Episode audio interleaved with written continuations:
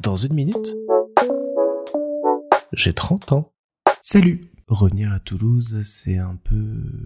se replonger dans une énorme boîte à souvenirs, pleine d'endroits, de lieux, de moments qui me rappellent plein et plein de choses que j'ai vécues il y a maintenant des années et des années. Et je sais que pendant 15 jours, là, ça va être autant de moments très joyeux que de moments plus sombres que je vais revoir passer devant mes yeux, dans mes souvenirs, dans ma tête, dans les odeurs que je vais croiser, dans les souvenirs que je vais rencontrer, dans les gens avec qui je vais discuter. Ça va être rempli de bonnes choses, rempli de moins bonnes choses, mais ça va être un bon moment bien ressourçant et avant tout euh, plein d'amour, plein d'humour, plein de souvenirs. Et ça a commencé aujourd'hui parce qu'en arrivant hier à l'aéroport, je parlais avec ma maman de ce qu'on avait envie de faire. Et euh, je lui ai évoqué un souvenir qui me revenait en tête depuis quelques semaines, un endroit où on s'était rendu il y a une dizaine d'années quand on était encore euh, jeune et qu'on découvrait la région, et que j'avais envie de redécouvrir ce jour-là. Et elle m'a avoué, en me regardant avec des grands yeux, qu'elle y avait aussi repensé ces derniers jours et qu'elle avait aussi envie d'y retourner. Donc on s'est programmé euh, cette petite euh, redécouverte aujourd'hui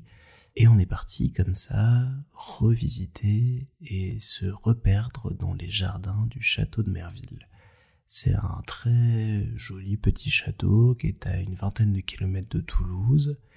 et qui a la particularité de posséder l'un des plus grands labyrinthes de buis d'Europe. Et je m'en souviens excessivement bien parce que à l'époque où je l'ai découvert, donc en 2007, c'était un labyrinthe qui était thématisé chaque année et chaque été autour d'un grand univers avec toute une aventure où il fallait trouver des codes, des passages secrets, ouvrir et déverrouiller des portes ou des coffres, passer des grands murs d'eau qui s'arrêtaient quand on tapait le bon mot code. Et cette année-là, c'était thématisé autour des dragons. Dragon qui est un thème que je kiffe par-dessus tout, donc j'avais adoré cette année-là, et on y était retourné euh, deux ou trois ans de suite pour d'autres thèmes avant de ne plus y retourner, et donc là c'était vraiment une redécouverte et une replongée dans des souvenirs et un moment d'enfance, parce que ça n'a absolument pas bougé, le parcours est toujours le même, ça a juste changé de thème cette année, on était sur euh, les contes, légendes à travers le monde et les époques, mais euh, le parcours est tout à fait le même, les énigmes sont les mêmes, et je me suis retrouvé à faire ça euh, à presque 30 ans avec euh, mes yeux, mes souvenirs et mon imaginaire de 15 ans, et j'ai trouvé ça absolument génial. Et c'est étonnant de voir comme des lieux qu'on a pu connaître par le passé n'ont absolument pas changé, sont restés dans leur jus, dans tout ce qui faisait nos souvenirs, m'ont pas paru forcément plus grand, plus impressionnant, parce qu'il y a souvent ça quand on est petit, on a des souvenirs d'endroits qui sont euh, beaucoup plus grands, beaucoup plus beaux, beaucoup plus euh, intenses. Non, là c'était vraiment le même endroit, le même parking, la même manière d'y rentrer, la même déambulation, les mêmes souvenirs, les mêmes odeurs, et cette impression de remettre euh, les pieds dans des pantoufles des années et des années après pour redécouvrir cet endroit-là, y repasser une bonne journée, bien s'amuser, surtout avec Louis euh, qui a un peu ronchonné tout le long et c'est toujours un bonheur de l'entendre ronchonner parce que ça montre que ça lui fait plaisir, mine de rien, de bien s'amuser, de découvrir plein de choses, de rigoler, d'apprendre, de passer un moment en famille comme ça et de se dire qu'il y a des endroits comme ça qui ne bougent pas, qui sont un peu des, euh, des encres comme ça dans la vie, des moments immuables, ça fait du bien. Ce que j'aime, le fait que la vie bouge tout le temps, change tout le temps, m'apporte plein de choses différentes chaque jour, mais savoir que quand j'en ai besoin, il y a aussi des endroits, des lieux, des moments, des personnes qui euh, ne bougent pas ou presque pas, sont toujours là et peuvent euh, me ramener, me rappeler qui je suis, c'est très important.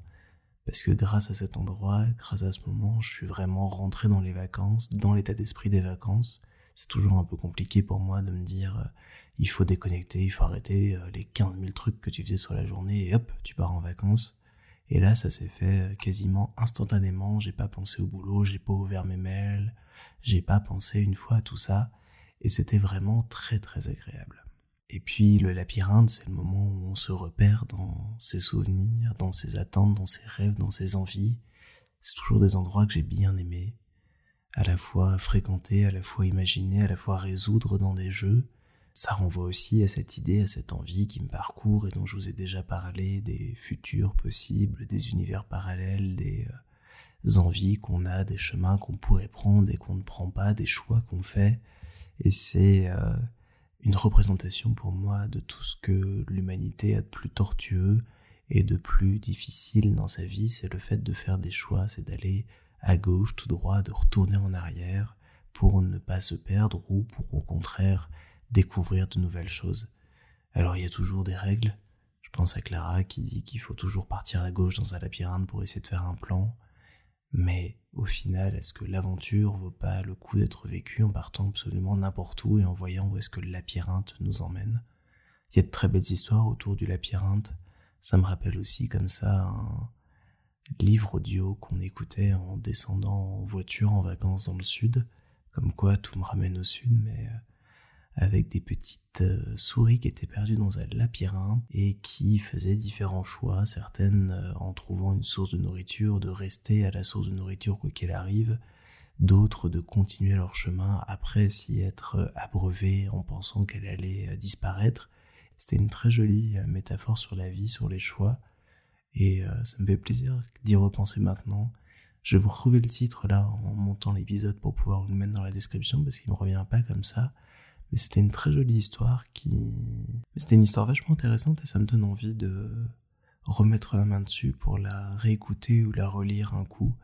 Il y avait plein de choses euh, pertinentes à prendre là-dedans. Voilà. J'ai l'impression que cet épisode est un petit peu à l'image de tout ce que va être ce séjour. Une espèce de petite euh, poupée gigogne, euh, un espèce de tiroir contenant dix mille tiroirs, où à chaque fois que je pose mes yeux quelque part, que je sens quelque chose, que je goûte quelque chose, j'ai dix mille souvenirs, dix mille anecdotes qui me reviennent. Donc je suis désolé si les prochains épisodes sont un petit peu décousus. Vous m'envoyez une avrée d'avance, mais ça va être euh, l'occasion pour moi de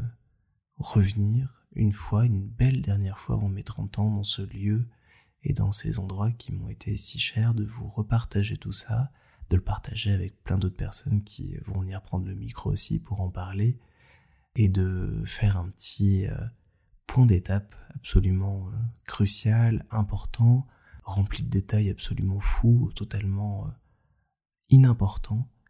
et de me perdre comme ça dans le labyrinthe de ma mémoire, en espérant peut-être trouver la sortie, et en tout cas en évitant les moustiques.